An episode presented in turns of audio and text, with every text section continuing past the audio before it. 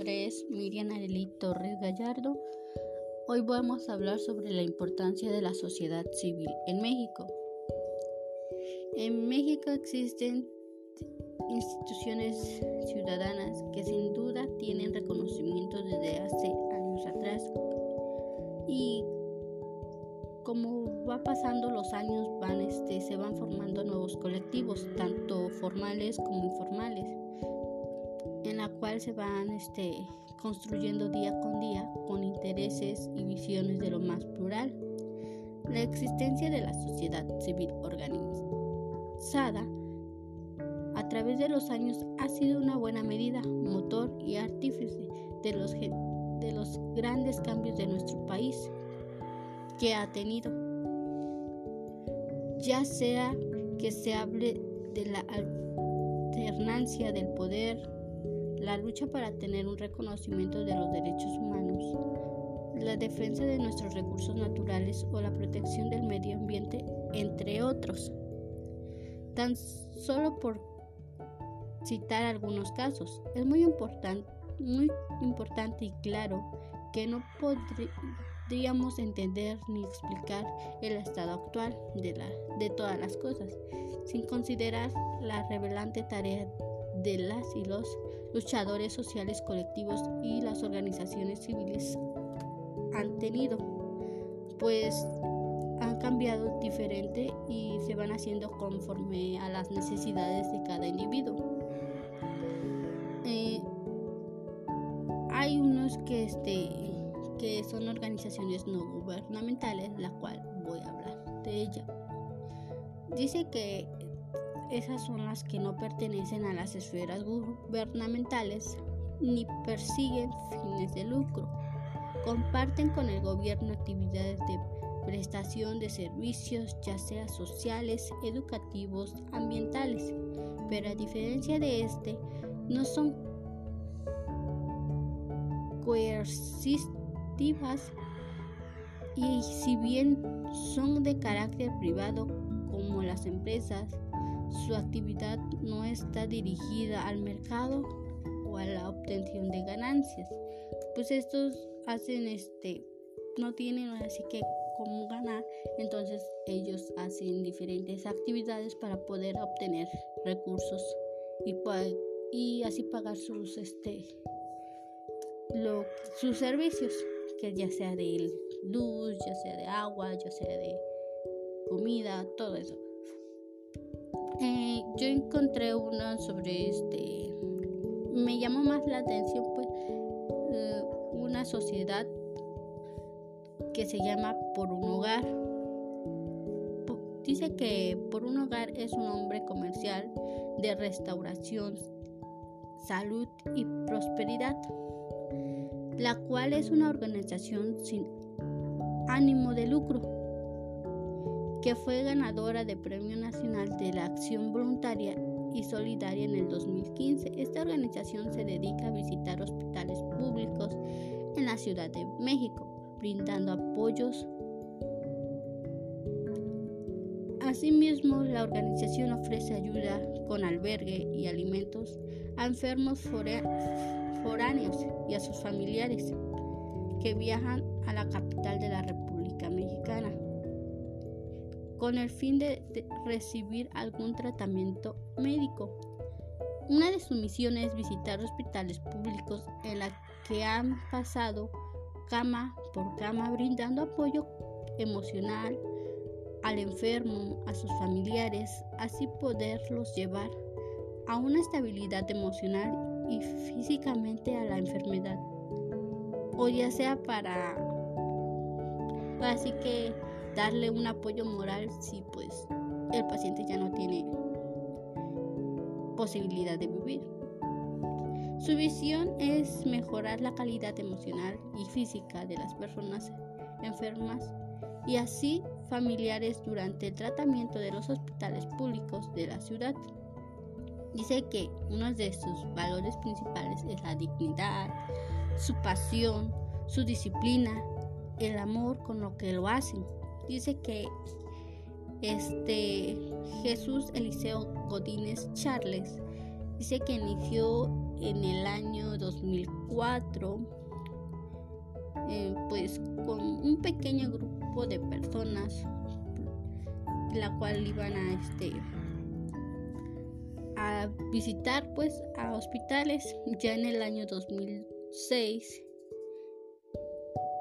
y este comenzó a visitar de manera altruista diversos hospitales públicos del Estado federal, ofreciendo compañía, poder dar apoyo emocional a los pacientes y los familiares.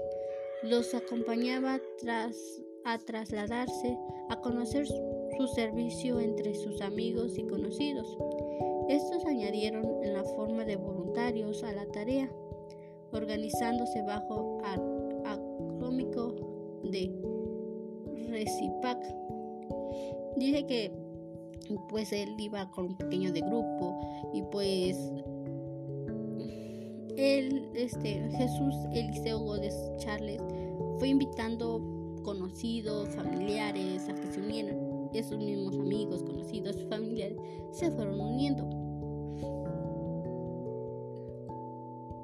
Que el 3 de julio del 2008 el grupo de activistas se constituyeron legalmente ante el notario público como Restauración, Salud y Prosperidad, ya que este, pues ellos hacen, han tenido diferentes reconocimientos y pues ayudan a la gente que pues, son de llegan a la Ciudad de México y pues no tienen muchos recursos, porque hay unos que pues con tal de salvar a su paciente, pues llevan los hospitales.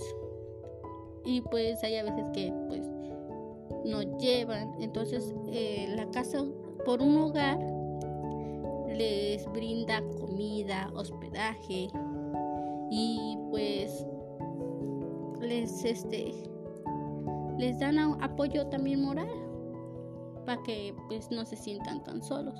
Sería todo.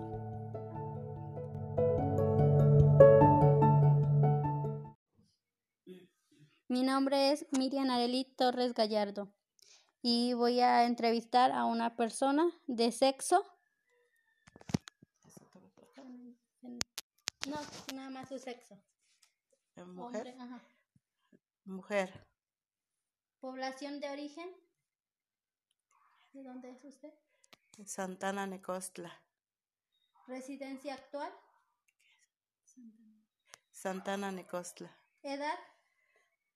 57 años. ¿Cuál era su contexto socioeconómico de sus padres cuando usted nació? ¿Cuál era, este, si tenían dinero, así? No, pues éramos pobres, no teníamos dinero. Era muy poco lo económico.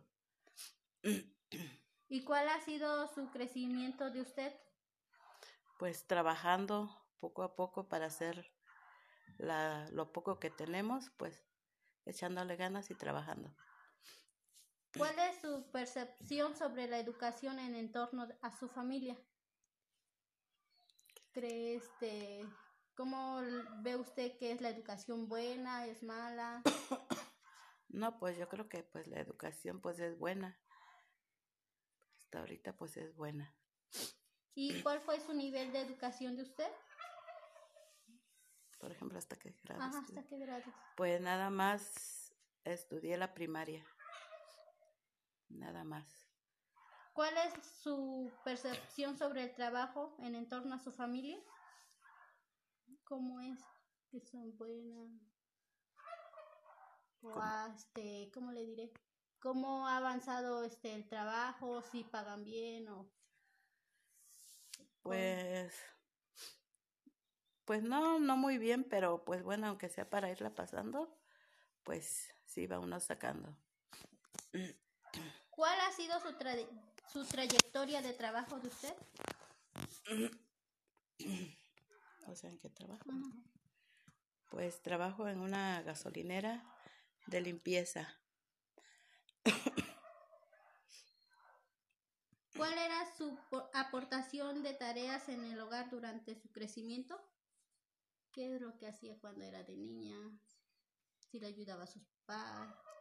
Pues sí, Pues de hecho, de chiquita, pues yo empecé a trabajar para ayudar a mis papás con lo poco que se pudiera. ¿Cuáles fueron sus etapas o lugares de migración en, casos de, en caso de existir? Que si usted, este, si usted nació en un lugar, tuvieron que este, ir a otro lugar para... Oh. Eh, bueno, pues yo nací en Veracruz, ahí estuve un tiempo y de ahí pues me vine para acá, para San Juan Epatlán. ¿Cuál es su nivel de vida actual o comparación a la de sus padres? No, pues ya, ya un poco mejor, pues la mejor por lo mismo, por la economía, pues ya, ya este, ¿cómo te diré? Pues ya está uno un, un poco más mejor en economía. Sería todo. Gracias.